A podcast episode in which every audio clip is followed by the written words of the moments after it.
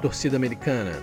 Esse é o Vale Verde Entrevista, um podcast que vai entrevistar os jogadores que passaram pelo nosso coelhão no período do Vale Verde.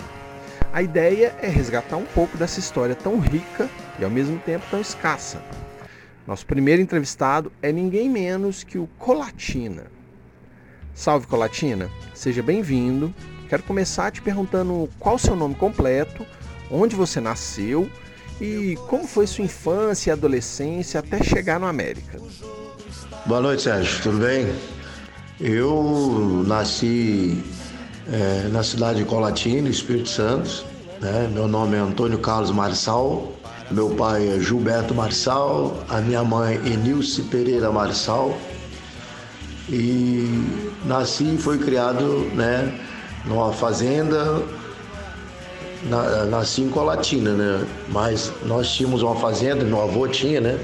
Meu pai, aonde nós crescemos lá até uns 5 anos de idade, depois nós fomos para a cidade, que é a cidade de Colatina. E de lá desenvolvemos toda a nossa vida até quando eu saí de lá. Então, estudei na cidade, jogava o nosso futebol, aquelas peladas que tinha de rua, que nós fazíamos sempre. E fui me desenvolvendo, né? Naturalmente, meu futebol, meus 8, 9, 10 anos, 12, 13. E aos, aos 11 anos nós montamos uma equipe chamada é, Fluminense. Nós, eu torci para Fluminense, alguns amigos também torciam para Fluminense. Montamos uma equipe para nós, nessa faixa etária de 11, 12 anos, 13. E começamos a jogar, né? Nos municípios ali próximos. E começamos a se despontar, né?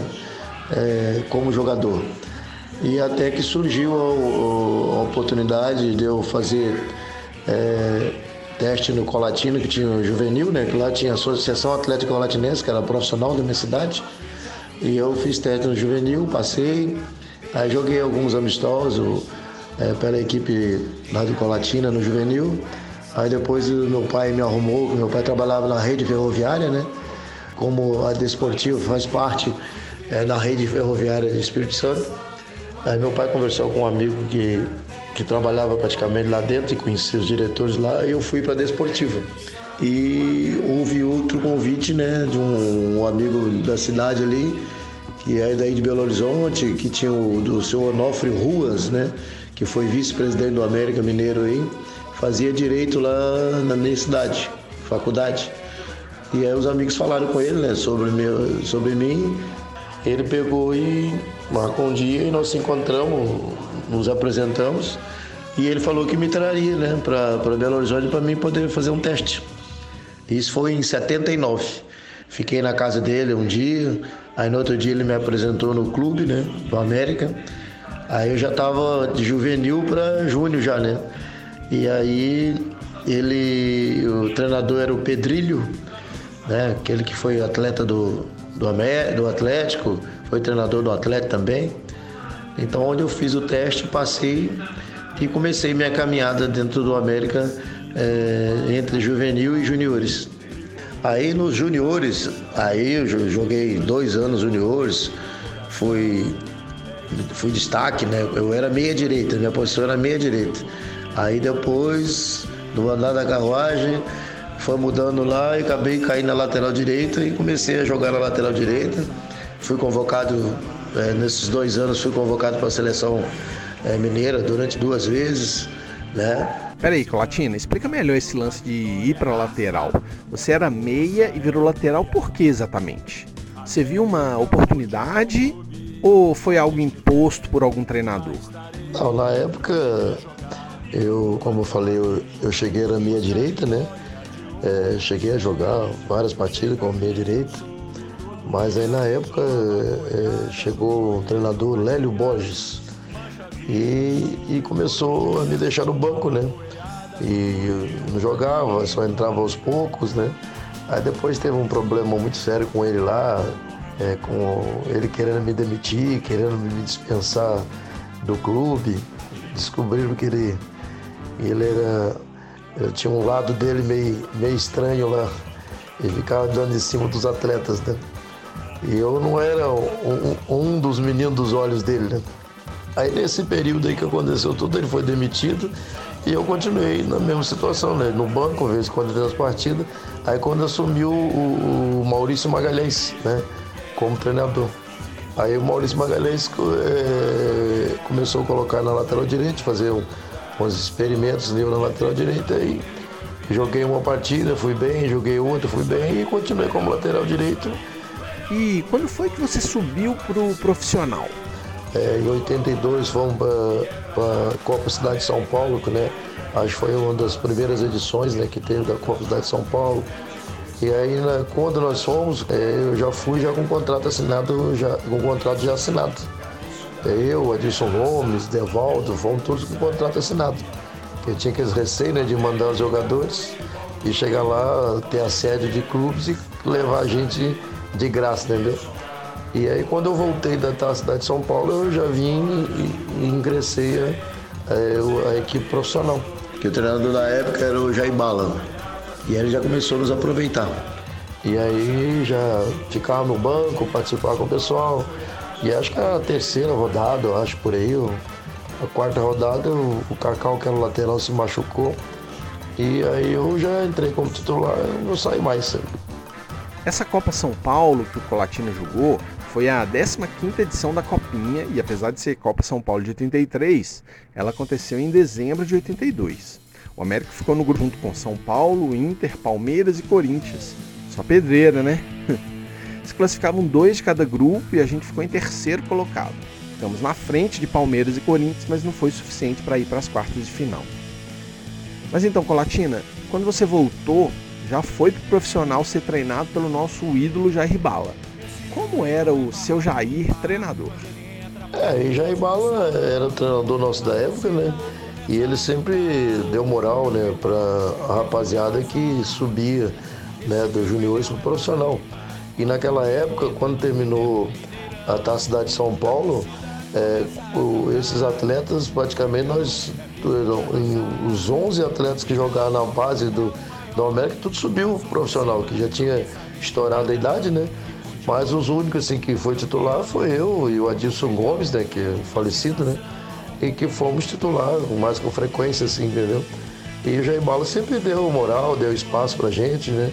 É, que nós éramos da base. Ele, como treinador, era bem orientador, ele enfatizava bastante é, que a gente tem que sobressair nos jogos, apresentar bem, orientava bem dentro de campo, nos treinamentos, nos jogos.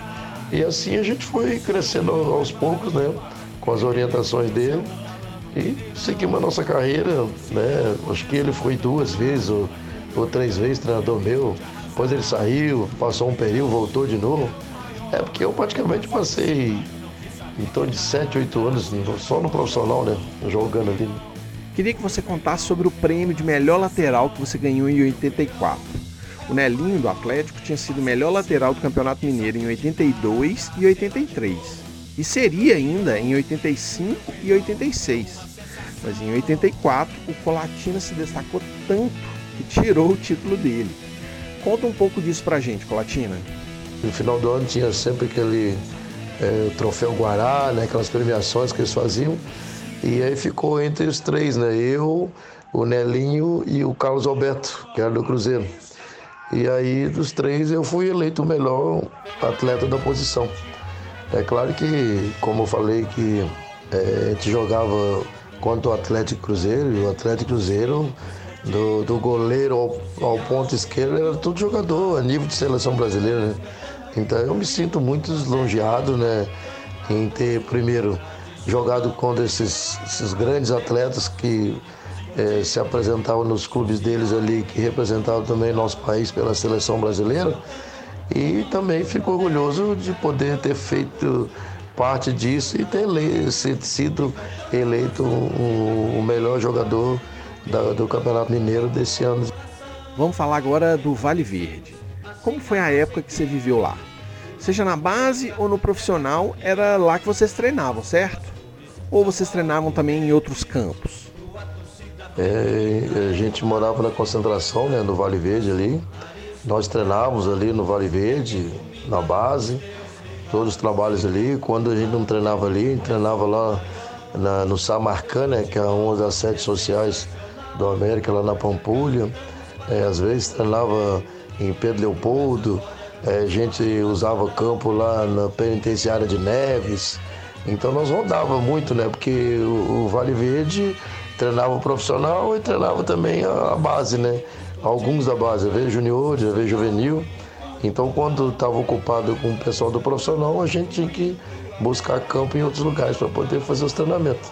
Mas a maior parte da minha vida foi dentro do Vale Verde ali, né? Com concentração, morando ali dentro dentro da parte social que tinha ali, com piscina e tudo.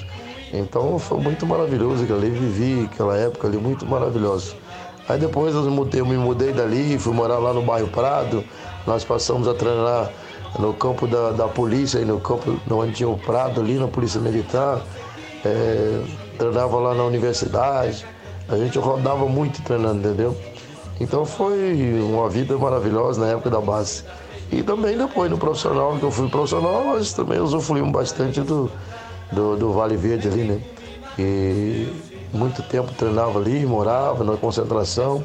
As concentrações do, para ir para os jogos do, do, profissionais, nós concentrava no Vale Verde, tinha tudo ali. Então foi uma parte assim maravilhosa que eu tive ali com relação ao Vale Verde.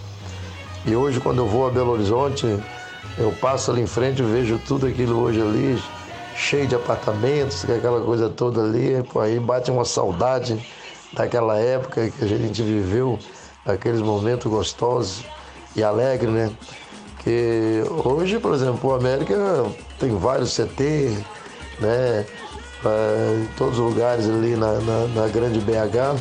E naquela época não tínhamos nada disso aí. A gente na época ali, a gente ruiu o osso, né? E hoje o América está comendo filé mignon. Mas nós tivemos assim, um aprendizado muito bom nesse período aí. Você ficou muitos anos no América, né? De acordo com o Carlos Paiva, o historiador oficial do América, você é o sétimo jogador que mais vestiu a camisa do Coelhão, com 289 jogos.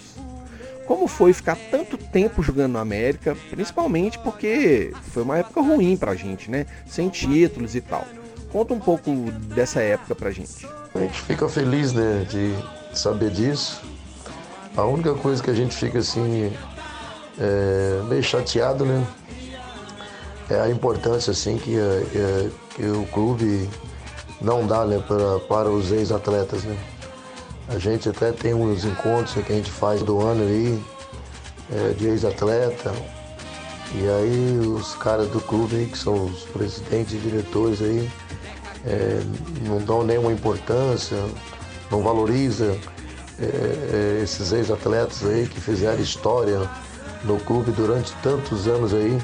Hoje o América está nesse estágio, é, mas eles têm que olhar lá para trás que quem começou todo esse estágio foi toda essa geração. Da, antes de mim, da minha época, depois de mim, para poder chegar aonde o América está hoje. Né? Então eles não reconhecem essa situação. Né? Eles poderiam valorizar um pouquinho mais né? É, o reconhecimento, fazer é, matérias né? com relação a esse tipo de, de situação, que a gente acompanha algumas coisas no site do América ali, do pessoal das antigas só é, idolatram alguns jogadores que eles venderam, no caso o Palinha, que foi, jogou na minha época, jogou comigo também, o Euler, um outros jogadores que saíram aí, que foram para fora para outros clubes aí grandes, para Cruzeiro, para São Paulo, né? E os outros que fizeram a história assim, eles não vejo ninguém fazendo postagem, fazendo comentário, é, é, valorizando, né? É, a época é, de que, que nós jogamos no clube, né? Porque foram épocas difíceis, né, cara? E a gente, a gente é, sofreu muito né, com relação a todas as situações, né, que o clube não tinha muitas condições é, de, de, material esportivo, conduções para poder fazer translado com a gente. Então tudo isso é uma época difícil que a gente passou no clube. Mas vencemos, né? Eu praticamente, graças a Deus, não cheguei a ser campeão no, no América, né? É, mas graças a Deus, tenho os reconhecimentos daquilo que eu fiz pelo clube e até hoje eu, eu, eu gosto e amo esse clube porque foi um clube que praticamente me, me colocou no cenário nacional né, como um atleta profissional. Depois que a gente fez essa entrevista, em fevereiro de 2022, o América postou nas suas redes sociais uma imagem que colocava o Colatina como o quinto maior da história americana, com 304 jogos. E qual foi o pior momento que você passou na América, Colatina? Foi um, um dos últimos anos né, que eu, eu participei pelo América, no Campeonato Brasileiro, e tinha um repórter que cobria sempre o América, agora não vou me lembrar o nome dele, ele já é falecido já. Ele era americano e cobria o, o América. Ele escrevia numa, numa, numa, folha de jornal aí, que eu também não vou me lembrar qual, qual era a folha de jornal. E ficava no meu pé, perturbava e falava umas besteiras. E isso pô, foi um ano complicado para mim, entendeu? Que foi um ano que, eu, que nasceu meu primeiro filho, e eu, a filha, né, no caso, e eu acabei perdendo uh, essa criança, né? porque minha mulher é, ouvia muito rádio, ouvia muito e lia muito jornal, né?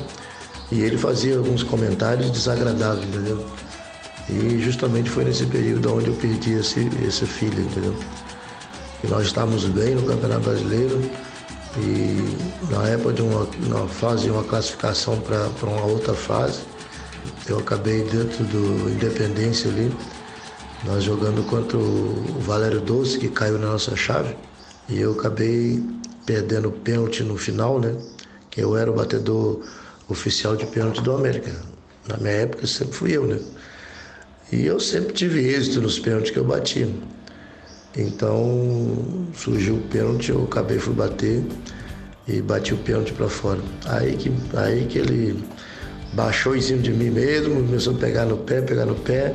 Foi, acho que o último ano, isso aí foi em 88, né? Que aí eu peguei e falei, ó, não dá mais. Aí eu peguei e queria sair do clube. Aí surgiu várias situações, né?